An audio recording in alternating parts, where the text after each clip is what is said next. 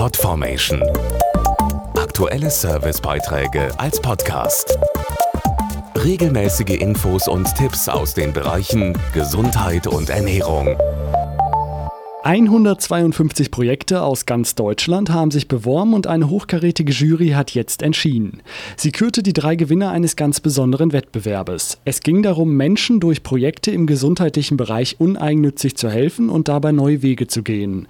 Sei es in schwierigen Situationen Beistand zu leisten, Kranke zu begleiten oder Menschen zu mehr Lebensqualität zu verhelfen. Und das haben die Gewinner des Aspirin Sozialpreises der Bayer Cares Foundation nun wirklich getan. Maja Wegener spricht für das Projekt Vergiss mich nicht, das sich um Patenschaften für Kinder von Suchtkranken kümmert und mit Platz 3 ausgezeichnet wurde. Es ist einfach so, dass Kinder aus Suchtfamilien oft die vergessenen Kinder sind. Und wir wissen, dass das, was die Kinder am meisten vermissen, einfach eine verlässliche erwachsene Bezugsperson ist. Zweiter Sieger ist das Projekt Medimobil, das Obdachlose und Bedürftige medizinisch versorgt. Dazu Dr. Christoph Zensis. Ich mache das gerne, um auch den Obdachlosen und Bedürftigen zu helfen, die eben nicht in die Praxen kommen und sich nicht den Blicken der anderen aussetzen lassen wollen, damit die auf jeden Fall eine medizinische Basisversorgung haben. And the winner ist die Initiative Paulinchen, die sich um brandverletzte Kinder kümmert. Dazu Susanne Falk. Mein Engagement hat private Gründe. Ich habe selbst ein brandverletztes Kind und habe Erfahrungen gemacht, dass mir nicht direkt geholfen wurde. Erst durch Paulinchen bekam mir die richtige Klinik und